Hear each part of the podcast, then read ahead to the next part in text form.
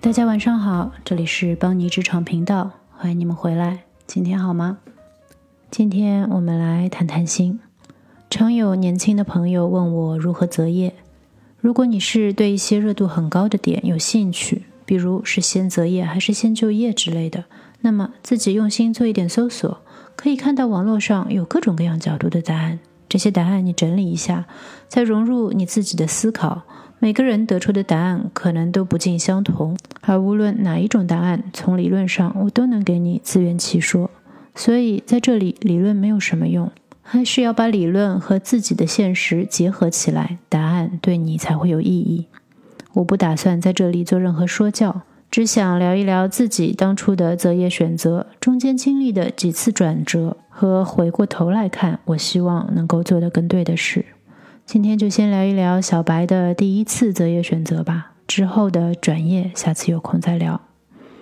刚刚毕业的时候，其实每个人都是有点懵懂的。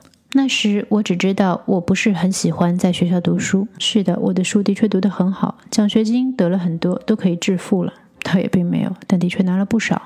但我很清楚自己对学术研究并没有太大兴趣，所以本科毕业很果断的想要马上就业。但是这是我唯一清楚知道的事情。除此之外，一切关于就业都是很模糊的概念。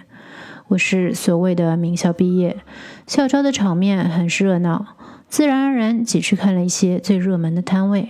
那个时候我看的是金融业，投行为主，最火的就是 M&A 并购，稀里糊涂投了好几家，第一发就中了一个口碑很好的投行。两轮面试之后，直接电话通知录取了。那个时候我还不住在伦敦，面试回去的路上，看到金融城里面西装革履的上班一族，好生羡慕。得到了实习的机会，自然欣喜若狂。但没想到，这正是我择业的第一课。我说一头雾水，是真的一头雾水，对 MNA 的工作完全没有什么了解。说实话，也不知这面试到底是怎么过的。去了之后，是真正的 shock，真正的震惊。无论是工作时长，我第一周就干了两个通宵，还是工作方式，就是早上闲着，五点以后开始上面下来各种死线，还是周围的人群，因为我去了一个非常 aggressive 的 Tier One 的银行。总之几周下来，生不如死。我这时还是不太清楚投行的分工，但我已经非常非常非常的清楚，我绝对不想做 M&A，无论如何都不想。这是我在职场上走的第一条弯路。假如当初我好好的做功课，其实很容易就能知道 M&A 的工作是怎么样的，这样我就不会选一个并不想做的岗位来实习，也就不会错失实习期间搞定正式工作的机会，不用后来很费事的重新申请。事实上，之后我为很多学弟学妹做过入行前的咨询，给他们讲述自己经历的时候，就想当初我要有着智慧问一问就好了，不就多问问吗？我怎么就这么粗线条呢？所以，如果你已经有了大致的就业方向，或者是有了一个 short list，一定要好好的做功课。不能保证做了功课你就不走弯路，但是至少可以避开一些明显的陷阱。这里并没有说 M&A 不好的意思，我只是说每个工作都要在付出的代价和所得以及你的兴趣中取得一种平衡，而这个代价和所得就是你要先做好的功课。所以后来重新找工作，这个功课我还是不可避免的做了。说一说这个功课怎么做吧。最容易的起始点就是你的校友网络。刚开始工作几年的学长，或者如果你有能力找到更资深的前辈，让他们告诉你你想要去的行业、你想要去的公司、人文环境、待遇、工作模式和对员工的期望值，以及行业的前景是什么样子的。一般来说，如果你肯主动一点，前辈中一定会有人愿意帮助。除了校友圈子，还可以 tap 的就是家庭的朋友圈。父母、朋友的孩子，如果有足够的关系，最好能要求去 job shadow 一下他们的工作，就是影子实习一下，跟在现有员工后面一天或者几天，近距离考察这个工作是否适合你。在国外，有些学校会提供这样的机会，如果没有，你也可以通过自己的人脉去争取。我自己带过很多 job shadow 的学生和公司关系客户的孩子。自己也做过 job shadow，shadowing 的确是非常好的方式。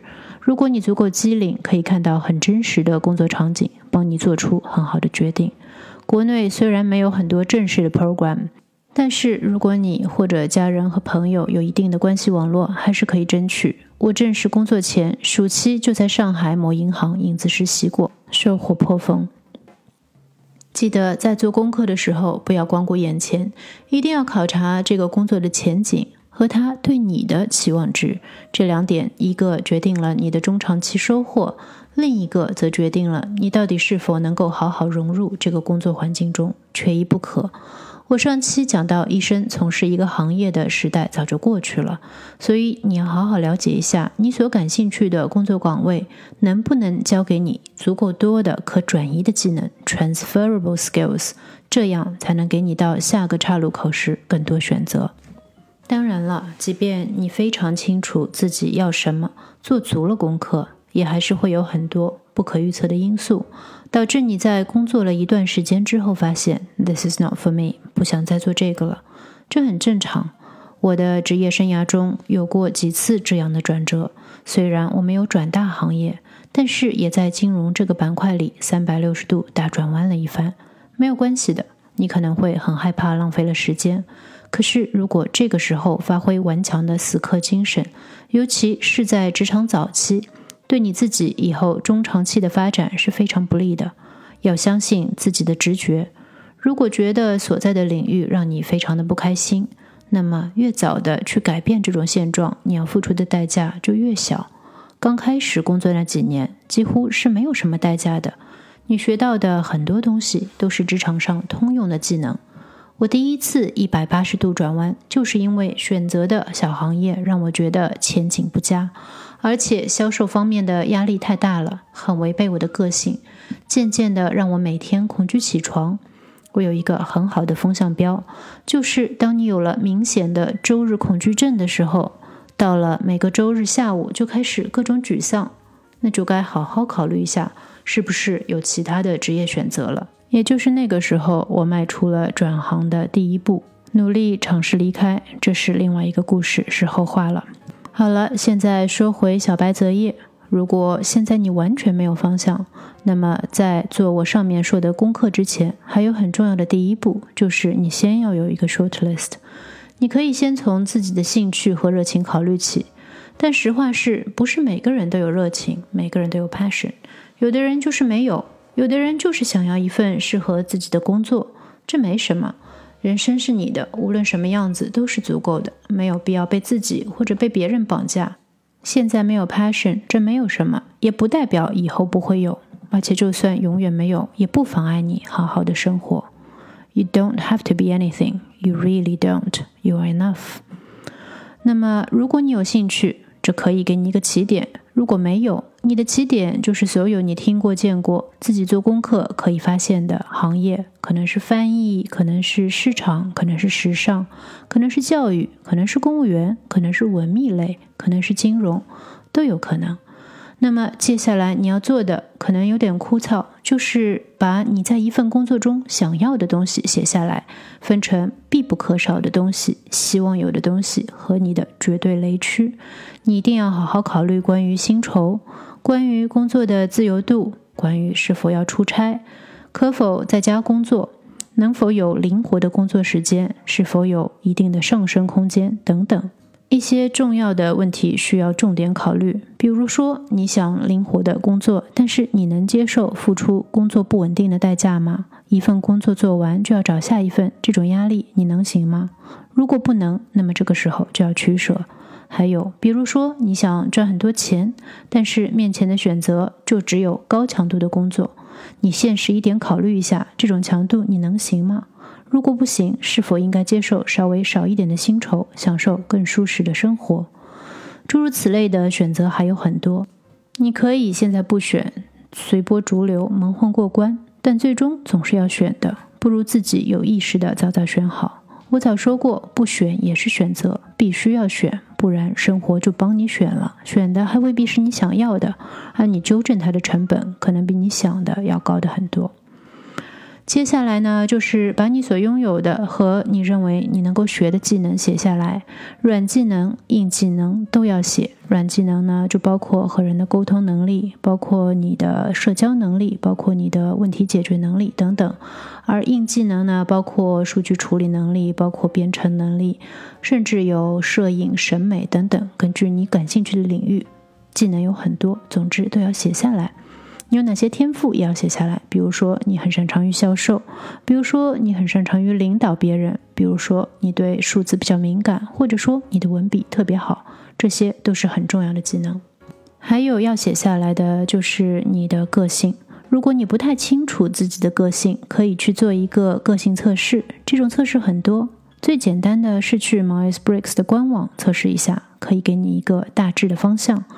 我在职业生涯中做过多次不同的个性测试，有些呢就是证实了我自己的想法，有些我认为的确有点不准，还有一些是让我意外的成分，而这些意外才是最大的收获。他们最终让我对自己的行为和计划做了调整，收益良多。所以，如果你对自己的性格不够了解，这个投资还是很值得的。最后呢，你要把自己感兴趣的行业初步写下来。即便你现在没有任何 passion，也可以通过和校友、朋友、家人、老师、职业辅导中心等等聊天，锁定一些初步的目标。这一步非常重要，所以值得你倾尽你的资源去做，为你自己定为一个大致的方向。这个过程本身也是一个很好的自我认识过程。好了，上面这些都一一罗列之后，你就可以开始做减法了。首先，先不看你罗列出的东西，删除一想就头疼的行业，删除无论从成本、资源还是人际关系，你都入行无门的行业，删除那些薪酬对你来说肯定是不够的行业，删除没有长远前景的夕阳产业，除非你对这个产业有独到的见解，和删除满足别人愿望的职业，比如说父母想让我干嘛，因为这是你的人生。然后你所罗列出来的项目就会派上用场了。在和校友、朋友、家人和职业辅导老师聊天的过程当中，你会发现你 shortlist 上的职业和你的性格以及技能有不同的匹配程度。把匹配度很低的都去掉，除非你是非他不可。然后呢，把对专业有要求而你的专业又不对口的删掉。这一点其实空间比你想象的要大。如果很感兴趣，专业不相关的也可以去试一试。很多工作上来都是边做边学，你有天资和学习能力就够了。最后，等你的 shortlist 真的很短了之后，最好呢是好好分析一下你锁定的行业。如果之中有一个你的技能组合比较独特，而需求又非常高的选择，这就应该是你最应该优先争取的工作。这个原理应该没有什么争议，供求关系罢了。当然了，操作起来这会对有经验的人更加适合一点。小白阶段这样的配对还是有一定难度的，主要是你对你自己的技能组合了解也还不够，对行业的了解也不够。这个话题下次有机会讲转业的时候，我会再详细的说一说。好了，分析到这一步，你的第一次择业过程基本上就已经完成了。所谓择业，就是选择一个就业的方向，而你的大方向应该已经有了。接下去的一步就是去申请相关的岗位。关于找工作的技巧，我前期的节目中也有讲到不少，包括如何面试，包括如何谈薪酬。感兴趣的朋友可以去听一听。在节目结束之前，我还有最后几句话想说一说。第一呢，就是年轻的时候其实不用太焦虑，要找到完美的工作，这样的东西根本就不存在。而且在现代的社会里，你的工作会一直变化，所以你的完美工作也会一直变化。不用想着，也不可能一步到位。最重要的是找到一个你可以一直不断学习的地方，找到一个有发展机会的地方，找到一个你周围的人让你觉得舒服、让你觉得可以成长的地方。每一个岔路口，你一定都会面临很多选择，有时候做出选择真的很难。但是如果你实在犹豫不决，一定要告诉自己，我必须选择。选择有时候的确是要逼出来的。逃避看起来是比较容易的选项，其实呢，只是拱手把原本属于你的选择权交给了所谓的命运而已。好了，那么今天咱们就聊到这儿，谢谢收听，欢迎给我留言，也请喜欢这个节目的朋友们动动手指，为我的频道给出好评，让更多对职场话题感兴趣的朋友们可以听到我的内容。你可以在喜马拉雅、Apple 的播客平台 Podcast、小宇宙等一些泛播客平台找到我，搜索“邦尼职场”就可以啦。那么我们下次不见不散，拜拜。